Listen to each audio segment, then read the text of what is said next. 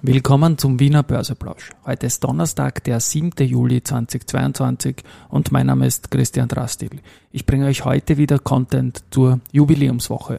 Im Wiener Börseplausch geht es natürlich um Market hey, and Me. Here's Market and Me, podcasting for Equity.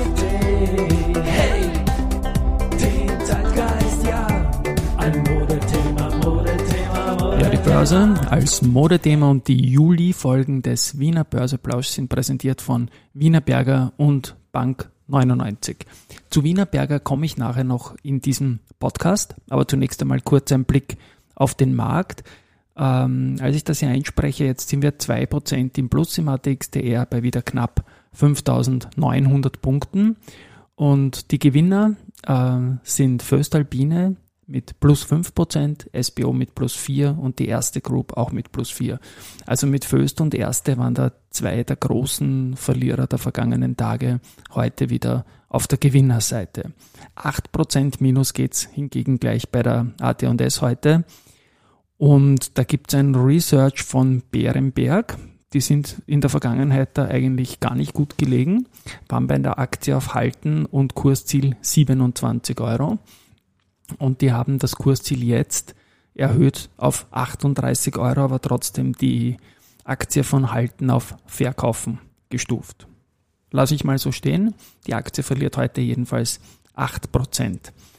Wir haben in dieser Woche ja äh, angekündigt, dass ich die Rekordwoche ein bisschen Revue passieren lasse, damit meine ich jene Woche Anfang Juli 2007, also vor 15 Jahren, als Datex Intraday mal mit Pressekonferenz und so dann am 9.7. über 5000 Punkte gegangen ist.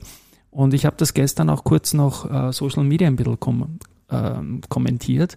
Der ATX ist heuer um mehr als die, die Käst gefallen. Das heißt, wir sind mehr als 27,5 Prozent im Minus momentan. Und mich ärgert das Ganze ein wenig, weil äh, viele Leute, mit denen man gesprochen hat, vor allem Privatanleger, die uns auch an den Rudi gemeldet haben und so weiter, die haben einfach erkannt, dass die Kurse hoch sind, freilich nicht im Wissen, was Putin vorhat oder wie scharf die Energiekrise ähm, und die Gemengelage wird.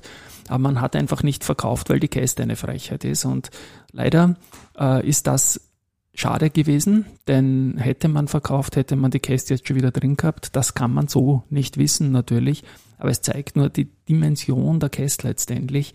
Freilich hätte man dann mit Null kaufen müssen, wenn man die Käste aufs Gesamte mitnimmt, ja. Aber es ist einfach für Leute, die längerfristig dabei sind und vielleicht beim einen oder anderen Titel Gewinne haben, eine fürchterlich hohe Steuer, diese 27,5 Prozent. Insofern ist es so, dass jede Frist, die kommt, äh, für mich eine gute ist. Wir wollen da alle nicht spekulieren, sondern das, was man eigentlich tun soll, vorsorgen und das sollte nicht bestraft werden.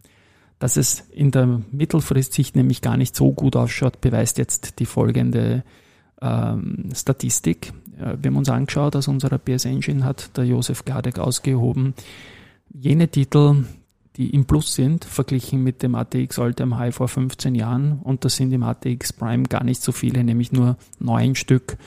An der Spitze ist Do Co. mit 202 Prozent, dann die AT&S trotz Bernberg heute mit 170 Prozent, Verbund 168 Prozent, SIMO 114 Prozent, Meier Mellenhof 82 Prozent, Flughafen Wien 76 Prozent, CA Immo und Andritz mit jeweils 47 Prozent und Lenzing mit 39 Prozent. Und das war's dann auch schon.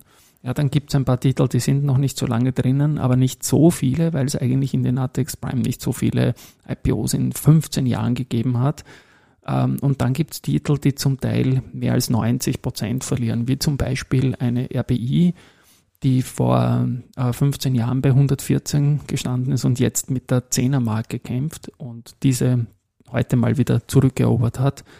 Ähm, ja, das sind alles Dinge, wo es dann gleich 15 Titel gibt, die mehr als 60 Prozent verloren haben. Und das ist schon sehr, sehr viel in the long run natürlich. Ja. Auch Wienerberger zählt langfristig, obwohl das Unternehmen vieles richtig macht, nicht zu den Gewinnern. Das ist vielleicht für den jetzigen Einstieg eine gute Sache. Und da habe ich einen Podcast-Tipp nämlich der Daniel Merl, der jetzt Head of Investor Relations bei Wienerberger ist, hat sich mit Max Bohanka von On360 für einen Podcast zusammengesetzt und die beiden haben da in 40 Minuten plus wirklich leibend gesprochen über den Daniel, seinen Werdegang, äh, ein Kärntner wie der CEO Scheuch.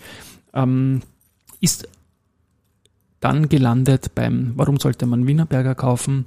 Und die machen das jetzt nicht pushy, sondern mit ganz, ganz vielen Beispielen werde ich in den Shownotes verlinken. Ist ein ganz, ganz, ganz großer Tipp dieser Podcast.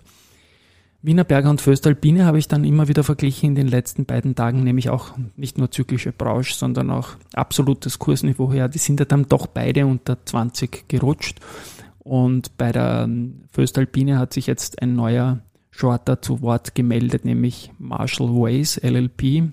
Die sind immer wieder tätig in Wien und haben auch gemeldet per 5.7. eine Short-Position an der Föstalpine von 0,71 Prozent vom Grundkapital. Schauen wir noch zu den Nachrichten. Die Agrana hat ein gutes äh, erstes Quartal abgeliefert. Der Umsatz konnte auf 886, Entschuldigung, 886 Millionen Euro gesteigert werden. Im Vorjahr waren es 705. Äh, beim EBIT gab es einen deutlichen Anstieg von 20,9 auf 51,6 Millionen Euro. Insgesamt ist man zufrieden mit den Zahlen. Ähm, die Erwartungen konnten auch übertroffen werden. Und ja, es gibt natürlich das Problem vom Preisdruck, aber Agrana scheint recht gut aufgestellt zu sein.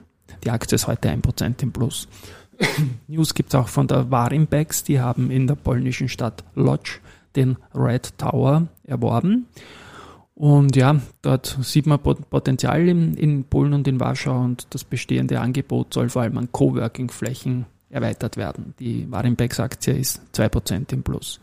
UBM hat verkauft auf der Gegenseite und zwar in Wien äh, Baurechtsliegenschaften um knapp 40 Millionen Euro. Und der CEO Thomas Winkler hat gesagt, also man hat sich bereits auf eine Zeitenwende eingestellt.